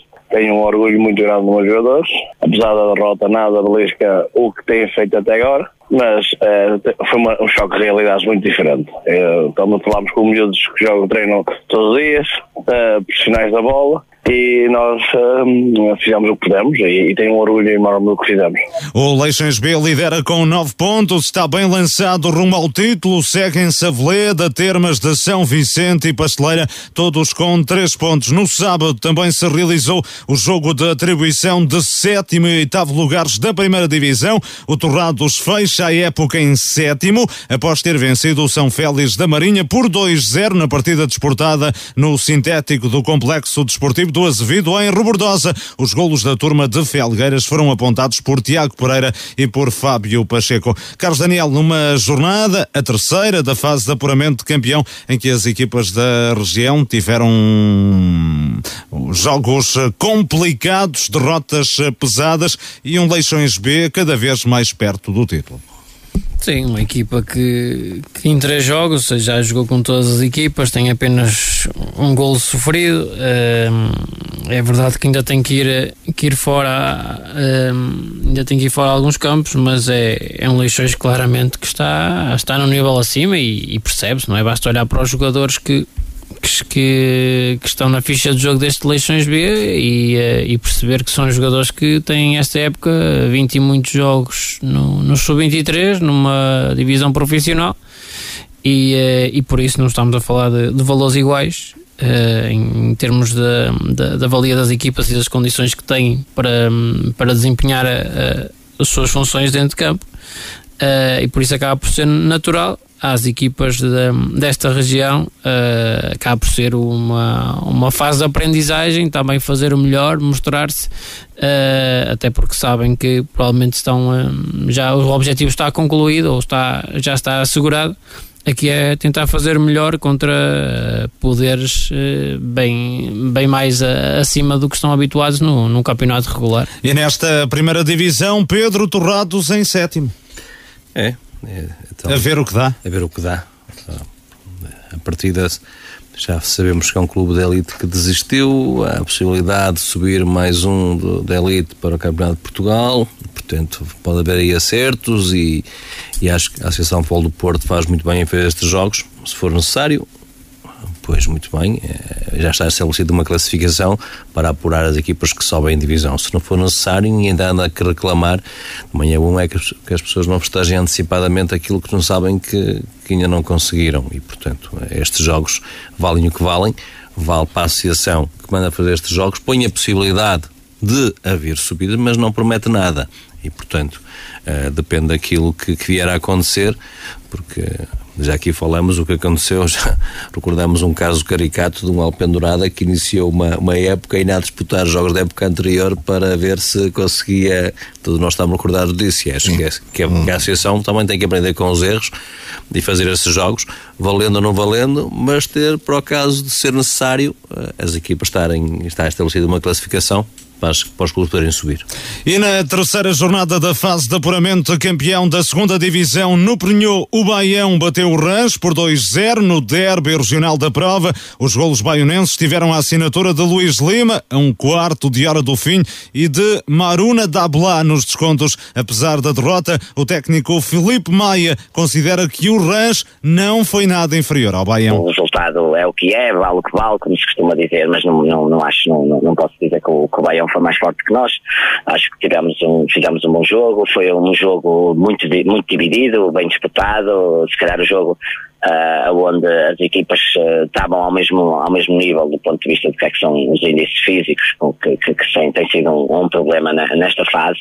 Mas acima de tudo, uh, penso que nós temos até na primeira parte temos ali duas oportunidades para fazer o jogo, na segunda parte voltamos a ter oportunidades para, para abrir o marcador, não, não conseguimos marcar e depois o Baião faz um, faz um gol, uma boa jogada individual de um, de um, de um, jogador do Baião um, e fazem já quase para lá da meia hora de jogo nós já não tivemos tempo de, de, de reagir. Mas, mas uh, penso que, que, que, que acima de tudo os adeptos do, do, do Rans que se deslocaram a, a, a Bayonne com toda a certeza que ficaram, não ficaram agradados com o resultado, como é evidente, mas ficaram agradados com a atitude e com, e com a vontade e com até o jogo que, que, que os atletas do, do Rans fizeram. No outro jogo, o Rio Ave B foi ganhar ao reduto do Salgueiros B por 3-1 nesta altura com metade do playoff cumprido. Baião, Rio Ave B e Salgueiros B estão igualados na tabela com seis pontos. O Rans está na cauda da classificação, ainda sem qualquer ponto somado. Entretanto, o Passos de Gaiolo conquistou a sétima posição na segunda divisão ao bater o Leões de Seroa por 4-3 no jogo de atribuição de sétimo e oitavo lugares, disputado no sábado em Parada, no Conselho de Paredes. A equipa de Marco de Canaveses ganhava ao intervalo por 3-1, com golos de Becas, de Marcelo e de Bruno Cardoso. A formação de Passos da Ferreira reagiu na segunda metade e chegou à igualdade. Contudo, o Passos de Gaiolo ainda conseguiu chegar ao triunfo através de um golo apontado por Guilherme. O técnico Manuel Leitão considera que a equipa marcoense podia ter resolvido a partida ainda nos primeiros 45 minutos. Quem viu a primeira parte, uh, o resultado até era escasso pelo, futebol que a gente praticou, pelas oportunidades que criámos. Uh, podíamos sair para o intervalo com outro resultado. Uh, depois da segunda parte, o Seroa apertou mais um bocado, pressionou-nos mais um bocadinho e, e, com dois erros defensivos conseguiu empatar o jogo mas os meus jogadores não, não, não tiraram a toalha ao chão e, e voltámos a ir para cima e, e continuar a ter oportunidade. Depois fizemos o, o merecido quarto gol. Uh, os meus jogadores estão, estão de parabéns pelo, pelo jogo que fizeram. A primeira parte, principalmente, muito, muito boa, do melhor que vi este ano. Uh, os parabéns para eles. O Passos da Gaiolo fechou a melhor época de sempre, desde que participa nas provas da Associação do Porto. Falta agora saber se o sétimo lugar dá acesso à primeira divisão. Manuel Leitão, fica à espera. Luís, não, não sabemos, não sabemos. Não. A Associação do Porto é que vai decidir. Mas eh, da vossa parte, qual é a convicção que, que ainda há aqui uma, uma réstia de esperança, não é? Sim, sim, sim, vamos esperar para ver o que, é que, que, é que, é que se vai decidir. Manuel Leitão também foi pouco esclarecedor em relação à continuidade ou não em relação uh, na, no, no Passos de Gaiolo na próxima temporada, no comando técnico do Passos de Gaiolo na próxima temporada. Rui Barroso, nesta fase de apuramento campeão da segunda divisão, um Baião que se está a bater com Salgueiros B e com Rio Ave B, nesta altura todos igualados com seis pontos. É uma verdade, contra factos não há argumentos. Hum, é, eu recordo-me de ver uns vídeos é, de um excelente golo é, de um atleta do Baião. Na semana passada. Frente ao Rio Ave, que acabou por dar a vitória e é um Baião a mostrar-se capaz de se bater contra estes históricos do futebol português, seja o Rio Ave, seja o Salgueiros, embora ainda agora falta mais três jogos, onde irá ser mais complicado mas o que é certo é que não, não retira em nada aquilo que a equipa de Baião está a fazer. Uh, já fez um excelente campeonato, onde dominou por completo uh, a sua série e está nesta fase de apuramento de campeão a dar mostras que é uma equipa capaz e só favorece e traz de novo uh, o Baião à ribalta, o Baião que já foi um histórico dos distritais. Recordemos que o Baião já teve excelentes equipas no passado, num passado recente. Um, teve um, aqui uma situação menos feliz, caiu, está-se a reerguer. É um clube um, que pode começar a aparecer novamente eh, nestes patamares de primeira honra e chegar à elite facilmente, porque é um clube que tem estrutura para isso mas naquilo que, se, que nos diz respeito falar neste momento é, é, uma excelente prestação do Baião até, até esta jornada. E o Passos, eh, Carlos Daniel, fecha a melhor época de sempre, sétimo lugar, conquistado no sábado com uma vitória 4-3 sobre o Leões da Seroa. Sim, o Passo chegou a, a, conquistar aqui o, o, sétimo lugar naquilo que é, é, mais um jogo de, de apuramento da, da classificação da, da segunda de, distrital e por isso agora uh, fica o Passos à, à, espera daquilo que pode resultar das divisões acima, uh, das desistências uh, e, e, sabemos que, que existem ainda mu muitas possibilidades para, para ver para a próxima época, como as equipas B, do Felgueiras B, o Pedras Rubras B, que acabaram por descer na, na honra, perceber também se serão equipas que, que se irão inscrever, o próprio Aves, o Pedro já falou aqui do Friamundo, Uh, por isso há muitas incógnitas, pode dar, pode não dar, mas o, um, o passo a fazer o seu trabalho, que é ficar na melhor classificação possível. É, essa, o que dissemos há pouco do Torrados aplica-se agora ao Passos de Gaiolo, Pedro, não é? Fica à espera se este sétimo lugar dá ou não acesso à primeira divisão e caso se venha a confirmar, será uma primeira divisão com cinco clubes de Marco de Canaveses, o despromovido Várzea de Douro, o Livração, o Vila Boa de Quiros e o Vila Boa de Bispo que garantiram a manutenção e um Passos de Gaiolo na eventualidade deste sétimo lugar dar acesso. Sim, acho que é uma época histórica para o Passos Gaiolo. Ah, também foi tudo um, de uma, um bom investimento também. Penso que arrisco-me a dizer que dos anos que conheço, ou acho que posso falar até por vós, que conhecemos do Passos e que acompanhamos aqui, e foi sendo o plantel mais forte que, que teve até hoje.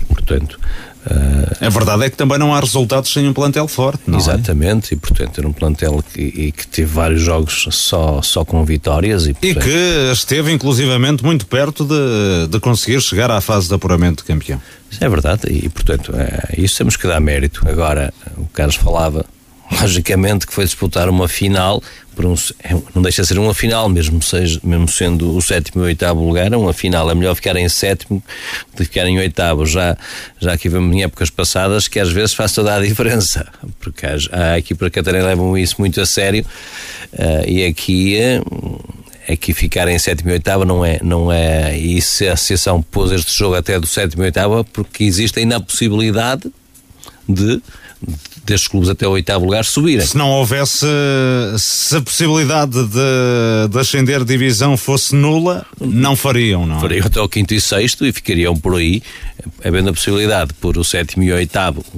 o, o Passos ficando em sétimo lugar, vai ficar a aguardar aquilo que vai ser o início do campeonato, a inscrição das equipas, já aqui falamos, uh, mas uh, é uma posição honrosa a nível das três séries da, da divisão, da, da segunda divisão distrital mas mesmo que fosse o oitavo lugar, mesmo que o Passos não vencesse o Leões de Saroa... Eu não sei quantos clubes ao todo participaram esta temporada na segunda divisão, mas um sétimo lugar efetivamente é um... olhando para, para o número de equipas que, que participaram nas três séries, não é? É sétimo lugar de toda a segunda divisão. Pois, uh, e mesmo que ficasse até em oitavo e não, e não vencesse o jogo no, no, no sábado frente ao Leões de Saroa, já seria um campeonato a todos os títulos excepcional esta época do Passos. E portanto há que dar os parabéns a toda a estrutura, ao treinador, à, à direção, também àqueles que foram os, os patrocinadores e investidores no clube e ficar a aguardar com serenidade não, não, como eu dizia, não, não festejar antes do tempo, festejar assim, é a época que, que o Passos fez, acho que isso é para festejar e, e esperar com, com tranquilidade, até porque participar numa primeira não é uma coisa que participar numa segunda. E com Manuel Leitão no comando, o que é que te parece, Pedro? Sim, também agora depende se Manuel Leitão quer uh, continuar no Passos, depende dele, porque aquilo que foi a época que o Leitão fez no Passos, está à vista toda a gente fica na história do clube. O melhor treinador que fez o melhor trabalho no Passos de Parece que neste momento a continuidade depende apenas do treinador, porque da parte do clube há essa vontade em mantê-lo no comando técnico da equipa. Eu penso que sim, eu, eu, acho que depende daquilo, até, até porque também eh, o Leitão pode ter outras propostas, ele próprio não querer, não querer assumir outro projeto. De qualquer maneira, eu, eu acho que, hum, e, e recuperando o meu raciocínio, dizer que eh, para a próxima época há uma divisão acima e, e, a qualidade do plantel tem que ser ao mesmo nível ou até superior para fazer, porque para o ano há descidas e quando na segunda tal não há, não há descidas. E para o ano também haverá a reestruturação possivelmente também eh, as coisas serão diferentes na próxima época, acabará a segunda distrital, mas, mas vamos ver o que acontece. Vamos aguardar. A fechar, o Aparecida, campeão da Divisão de Honra e subida à Super Elite. Esse é o objetivo do Aparecida para a nova temporada. José Oliveira vai comandar o conjunto Lousada em 2023-24 e assume que quer devolver a equipa da Vila Mítica ao patamar mais alto da Associação de Futebol do Porto. Para tal, o treinador que nas duas últimas épocas esteve ao serviço do Vila Caís está a preparar uma profunda reestruturação no plantel verde e branco. Numa entrevista concedida à Marcoense FM, a primeira como novo técnico do Aparecida e que vamos escutar na íntegra, José Oliveira começa por confessar que bastaram poucos segundos para que o convencessem a colocar a sua assinatura no contrato? Para ser muito sincero, após 30 segundos com a estrutura diretiva do, do Aparecida, entendi logo que ia ser treinador do, do Aparecida. Vi que eles estavam muito determinados uh, em que eu fosse o treinador do clube e também uh, com muita vontade de realmente pôr aquele clube uh, novamente nos patamares que, que, são pretendidos. E obviamente que não, não, não pensámos noutra coisa que não seja isso, projetar o clube uh, para a história, para a grandeza que o clube tem, o clube tem 92 anos de história. E isso diz-nos muito, diz-nos muito daquilo que é o clube, daquilo que são os seus adeptos eu quando jogava contra o Aparecida uh, achava sempre que este tinha um jogador a mais, que era, que era o público, o adepto, e agora poder e ter a oportunidade de poder ter, estar desse lado e jogar com, com um jogador a mais, para nós vai ser sempre também muito mais aliciante e muito mais gratificante, equipa técnica e com certeza também para qualquer jogador. Zé, o objetivo é ser campeão da divisão de honra? O objetivo é ser campeão da divisão de honra. Vamos, vamos olhar para todos os, os adversários como sempre. Eu nunca, nunca me escondi uh, em nada, nem, nem nunca faltei ao respeito aos adversários que, que, que merecem todos, sejam eles quais, quais forem, quer na elite, quer na divisão de honra, quer, quer na, na segunda ou na primeira divisão distrital.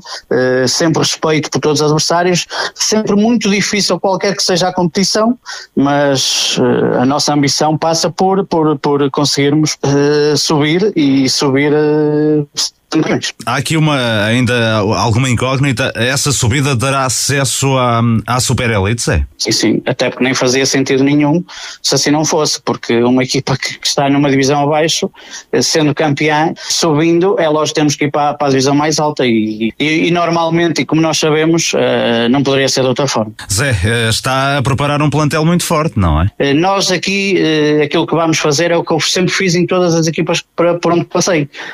Vou trabalhar muito, porque isto dá muito trabalho. Enquanto muita gente agora está de férias, nós já estamos a trabalhar há muito tempo e, e dá-nos muito trabalho. Eh, ter um, um, raio grande de scouting, mediante aquilo que é possível eh, para o clube cumprir sempre as obrigações e, e obviamente que vamos atrás da gente que, que se afigure também uh, empenhado em, em, representar este enorme clube, eh, que, que, realmente tenha muito orgulho e muita vontade de representar o clube e, e, vamos obviamente trabalhar muito sobre isso, recrutando aqueles jogadores que se enquadrem nesse, no projeto.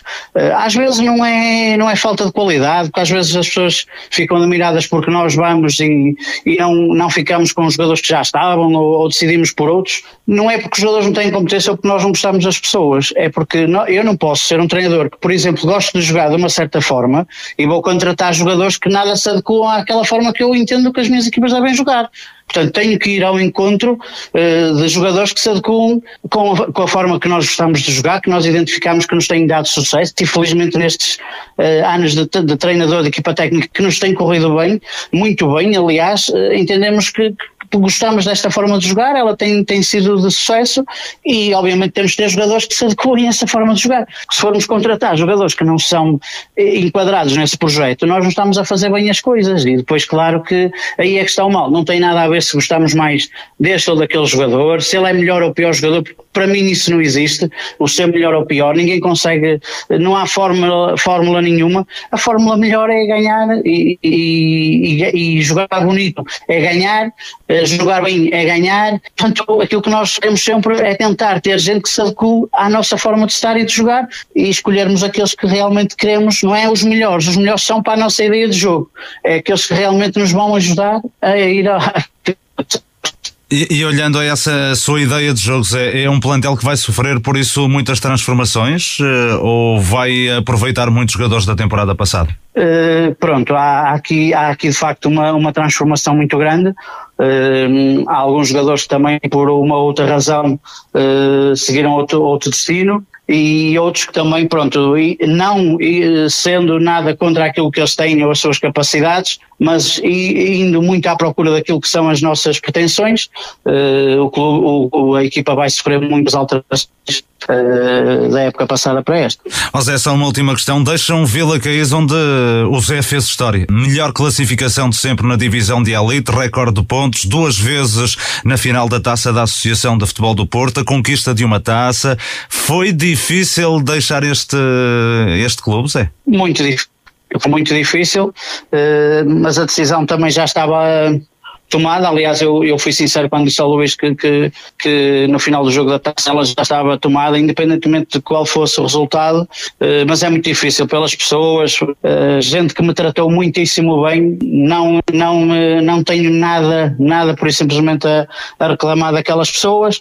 Agora, acho que também eh, não queria cometer erros de, de, de, do passado, de, estar ali a forçar eh, mais um ano sem a minha vontade fosse de continuar e por isso tinha que tinha que tinha essa decisão tomada. Agora quero o melhor para aquele clube. Uh, obviamente quando estiver a jogar contra o Vila Caís, se isso acontecer alguma vez, quero sempre ganhar porque eu gosto muito dos clubes onde estou. Uh, no momento onde estou é esse clube que eu irei sempre defender e isso não há não há volta a dar. Uh, mas o Vila Queijo marcou-me muito, será sempre um clube que, que, que ficará no meu coração, isso não tenho absolutamente nenhumas, mas neste momento e pelo tempo que estou a viver no Aparecida, ou pouco estou a viver no clube, o Aparecida é um clube que marca pela positiva uh, em todos os sentidos e, e, eu não esperava outra coisa, até por aquilo que eu, que eu já expectava do clube. No entanto, isto claro que os resultados são a nossa alimentação, mas aquilo que nós vamos querer acima de tudo é a gente comprometida com, com, com o trabalho, se dignifique e tenha muito gosto em representar aquela instituição que, como lhe digo, Luís, em poucos dias já deu para ver que, que, que são pessoas diferentes e de uma grandeza sem, sem grande explicação, porque é, é de facto, eh, eu, eu fico às vezes assim um bocado eh, perplexo como é que um clube consegue mover tanta coisa em pouco tempo. E o Aparecida tem essa, tem essa capacidade e nós temos de estar a, a essa altura, temos de estar a esse nível e é, e é essa a minha ambição, é estar bem, fazer com que as pessoas gostem de ir ao domingo, continuem a ir muito, muitas vezes, porque nós queremos ver aquele estádio completamente sempre cheio e quando formos fora também queremos que as pessoas vão. Vamos querer jogar para ganhar, mas respeitando sempre todos os adversários que sabemos que também têm o seu, o seu valor valor e a sua, e a sua qualidade. José Oliveira é o novo treinador do Aparecida. Os objetivos para a nova temporada: Rui Amaral como adjunto e Rui Teixeira como treinador de guarda-redes acompanham José Oliveira nesta mudança de Vila Caís para o Aparecida. Dois ou três pontos que gostava de destacar, Carlos Daniel. O primeiro, José Oliveira troca um clube de, que fez uma excelente campanha na Elite por uh, um despromovido à honra e uh, aquilo que suspeitávamos eh, é um Aparecida que vai apostar forte na próxima temporada, a tentar o título de campeão e a subida à Super Elite, uh, assumido já por José Oliveira.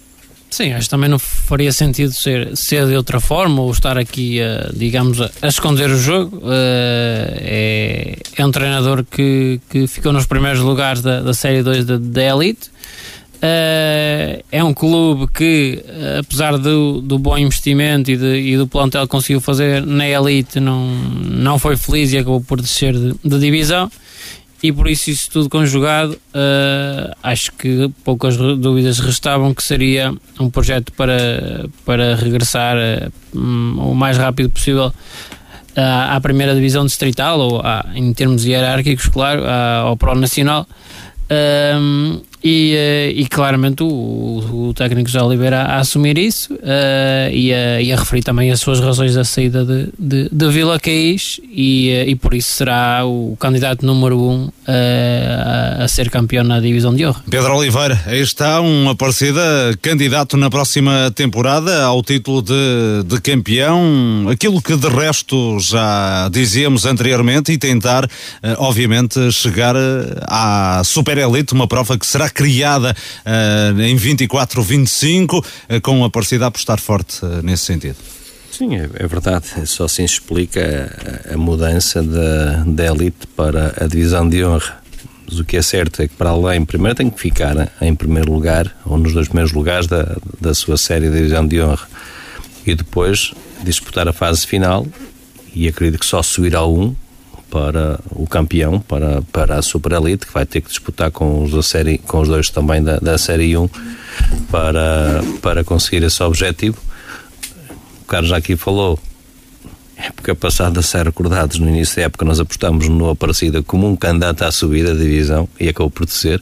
Portanto, ouvimos aqui a Teresa dizer que, que os nomes uh, não jogam. Uh, agora vamos ver se agora aquilo que lhe é dado para a próxima época, parece que tem carta branca para fazer um plantel Uh, e tivemos o exemplo do Lixo esta época também, que desceu da elite e acabou por ser campeão da, na divisão de honra.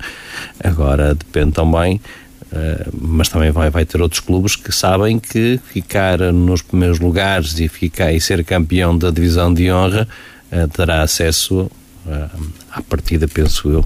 Ainda vamos ver muito bem e analisar como é que irá, como é, como é que será Mas é o que faz sentido, não é? Mas uma coisa é fazer sentido também. Eu acho que não faz sentido não ser ninguém da, da, da elite e à partida vamos ver também se de, será alguém de, da elite do campeonato, que nesse caso seria duas divisões, para a divisão de honra. Um, portanto tinha muita coisa aqui que é, que é preciso saber se, se, se, se, o clube só mesmo é à, elite, é preciso ver os regulamentos, o que é que dizem, de, se estão publicados, se, já foram aprovados em Assembleia Geral e é preciso esperar por aquilo que dizem os regulamentos para saber se é verdade que, que o clube da, da honra sobe à super elite ou sobe apenas à, à, à elite. É, que no fundo será a divisão abaixo. É, que não seria uma subida. Que não seria uma subida mas também se houver clubes a descer da, da, da elite serão duas, duas descidas. Portanto, uh, vamos ver o que é que dizem, o que é que a associação nos vai dizer. Um, parte com esse, à partida, parte com esse objetivo, ou a pensar que isso irá acontecer primeiro lugar, como disse, é ficar nos dois primeiros e depois disputar a fase de, de apuramento de campeão. Rui Barroso, José Oliveira diz uh, que vai reformular muito o plantel do, do Aparecida. Vão ficar apenas quatro ou cinco jogadores da, da temporada que terminou. Uh, dizer que, obviamente, vai contratar jogadores para a sua ideia de jogo. É o que faz sentido? Obviamente. Uh estranho era se não fosse assim. penso que, primeiro, dizer que o Aparecida acabava por contratar um bom treinador para aquilo que são as suas ambições. Eh, pelo trabalho que já desenvolveu, por aquilo que tem feito nos últimos anos, acho que é, é uma boa aposta. Depois, às vezes as pessoas falam de um treinador baixar de uma divisão que é um passo atrás. Isso é a mesma coisa que falamos de, certos jogadores. Quando é um jogador que baixa uma divisão, que costuma ser dar um passo atrás para dar dois à frente, eu penso que nos treinadores é exatamente igual. E tudo depende daquilo que lhes é apresentado. Um, o Vila Quis poderá não ter uh, poderá, não sei o que é que vai acontecer, sei que há, houve aqui um, um vazio diretivo, já houve assembleias, há ali alguma indefinição naquilo que é a estrutura do Vila Caís, não sei se já está resolvido ou não. Uhum, José Ribeiro é o novo presidente. Pronto, ok. Um, e Helder Silva é o novo treinador do, do Vila Caís, okay, também sim, sim. apuramos. Mas aquilo que eu estou a dizer é perante aquilo que o técnico Zé Oliveira tinha em mãos poderia não ter a mesma capacidade de plantel para continuar a fazer o excelente trabalho que fez no Vila Caís e então apareceu a proposta de uma equipa que se quer reestruturar, quer se reerguer e quer ir para, novamente para patamares superiores um, que este ano não conseguiu manter. Um, a partir daí, o, um treinador terá que analisar o plantel que essa equipa tem, o Zé Oliveira chegou à conclusão que nesse plantel só quatro ou cinco jogadores é que entravam dentro daquilo que é a ideia de jogo e que tinha as características para a ideia de jogo dele, então eh, fez uma limpeza e penso que hum, foi inteligente nessa parte porque agora terá a oportunidade de contratar os jogadores que melhor se encaixem dentro da ideia dele. Se é um objetivo de subida, terão que ser jogadores que encaixem perfeitamente naquilo que é a ideia, que encaixem perfeitamente na, naquilo que são Achas as ambições. Que José Oliveira vai montar um plantel de elite para a honra? às vezes não, às vezes isso, isso é uma falsa questão, porque hum, há, há muitas vezes nós dizemos aqui que há jogadores na honra que tinham lugar em equipas da elite e que há jogadores na elite que hum, não têm capacidade para jogar na elite.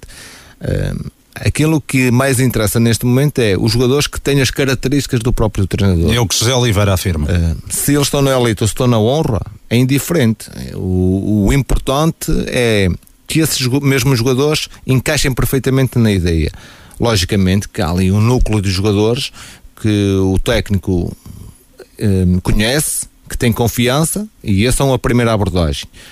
E depois poderá haver outros jogadores que até estejam a jogar, pode ter um jogador ou dois que esteja a jogar na primeira divisão, que encaixem perfeitamente naquela ideia e que o técnico olhe para eles e que veja neles garantias para ele ter sucesso. Uh, agora, se, se, a maior parte dos jogadores são da elite, acredito que, que irão ser. Muito sinceramente, acredito que irão ser, uh, porque um, o projeto Aparecida é um projeto que. Um, é ambicioso. Se é um projeto ambicioso, é um projeto que tem que estar sustentado numa boa estrutura, eh, seja de recursos humanos, seja numa, numa estrutura financeira que lhe permita um, ehm, cativar esses jogadores para outros patamares.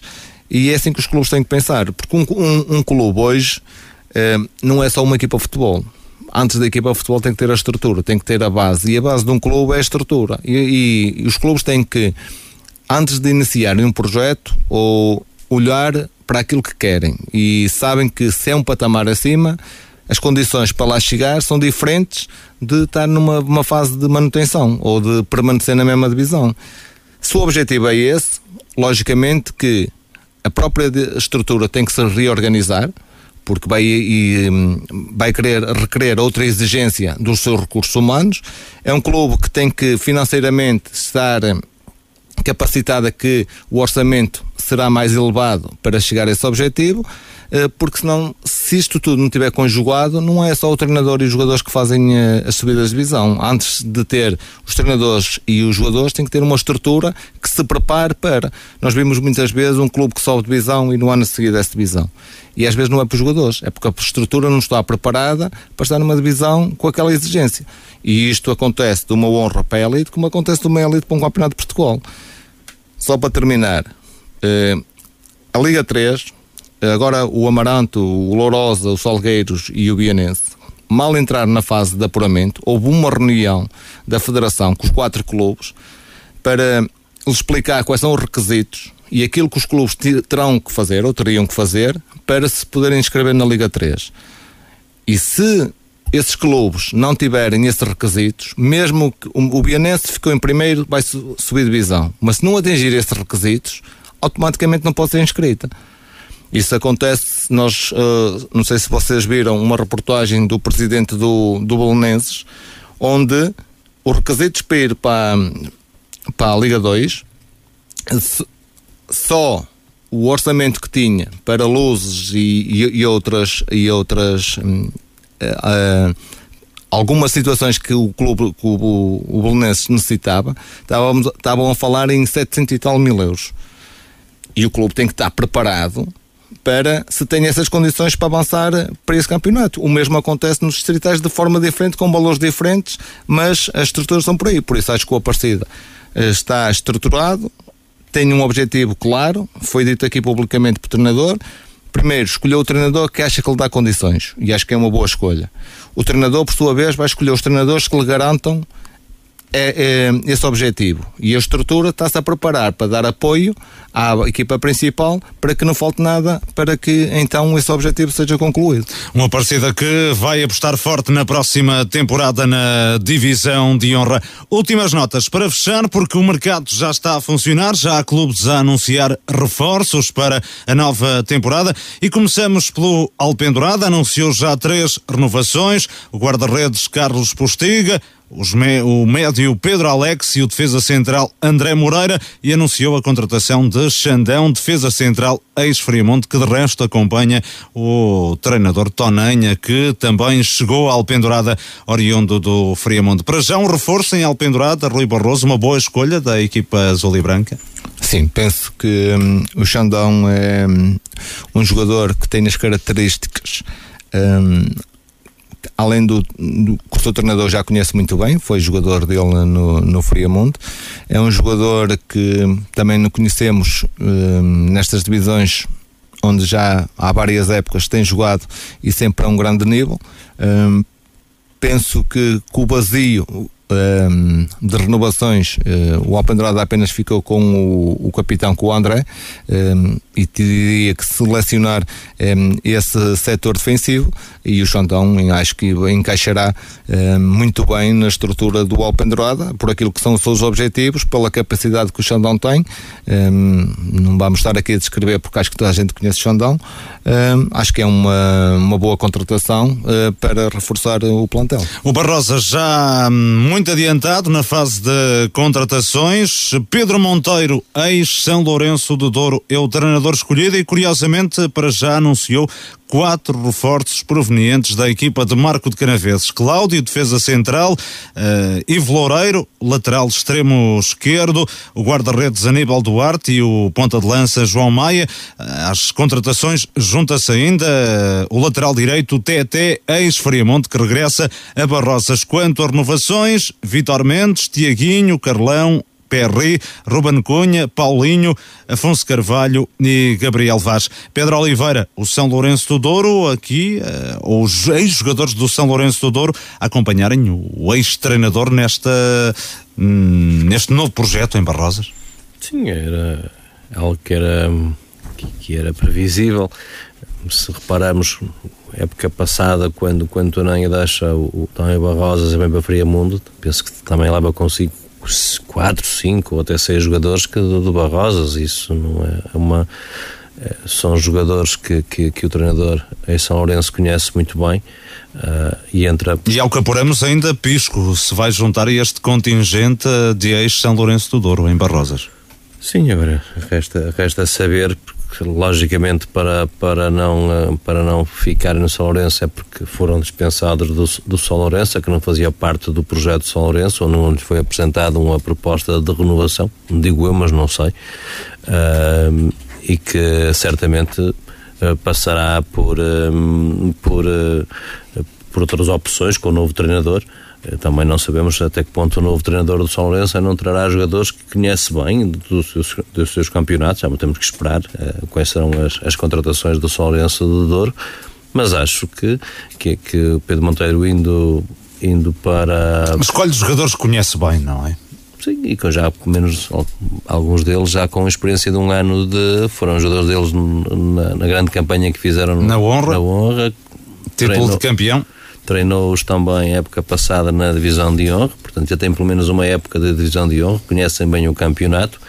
Agora, acho que, pá, um, um clube, por nomes que tu disseste, um plantel está quase fechado, porque aí já tem quase. quase sim, já está sim, metade do plantel, mais de metade já está hum, julgo. Mas, mas para, para, concluir, dizer que não, não me surpreende esta opção. É, e a, eh, estes nomes, eh, já o disse, Pisco, ex-São Lourenço do Douro e também Ricardo Oliveira, que acabou por sair a meio da época de São Lourenço do Douro, também se pode juntar a este contingente em Barrosas. Ao que apuramos também, o Aliança de Gandra já tem contratações fechadas, pelo que apuramos, a formação do Conselho de Paredes, uh, até ao momento, conseguiu a contratação do defesa central Pepe, ex-Aparecida, de Luís Cunha, o lateral esquerdo, ex-Lousada e também de Rafinha, o extremo médio ofensivo, ex-Lousada. Uh, temos aqui dois jogadores que também acompanham Marcos Nunes, que treinou Lousada hum, até meio da temporada passada. São bons nomes também para este Gandra, Carlos?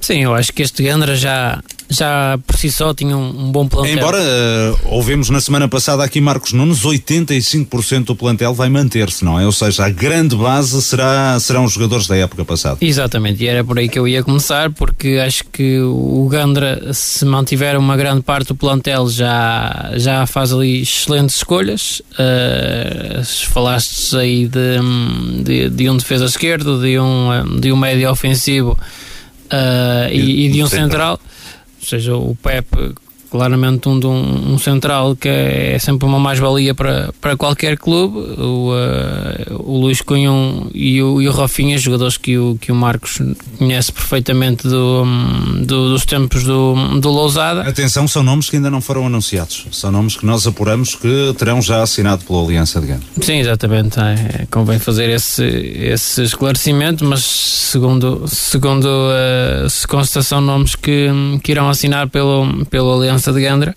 Uh, e o Rafinha, uh, diria que é, que é, um jogador que hum, há muito tempo já ligado à, ao Lousada, mas, e, mas consegue sempre grandes, grandes épocas. É um dos jogadores claramente que tinha ou que tem mercado dentro do, do, do plantel do, do Lousada e aqui a, a acompanhar o, o ex-treinador para um, um projeto que, que, me parece mais ambicioso do que aquilo que seria no, no Lousada.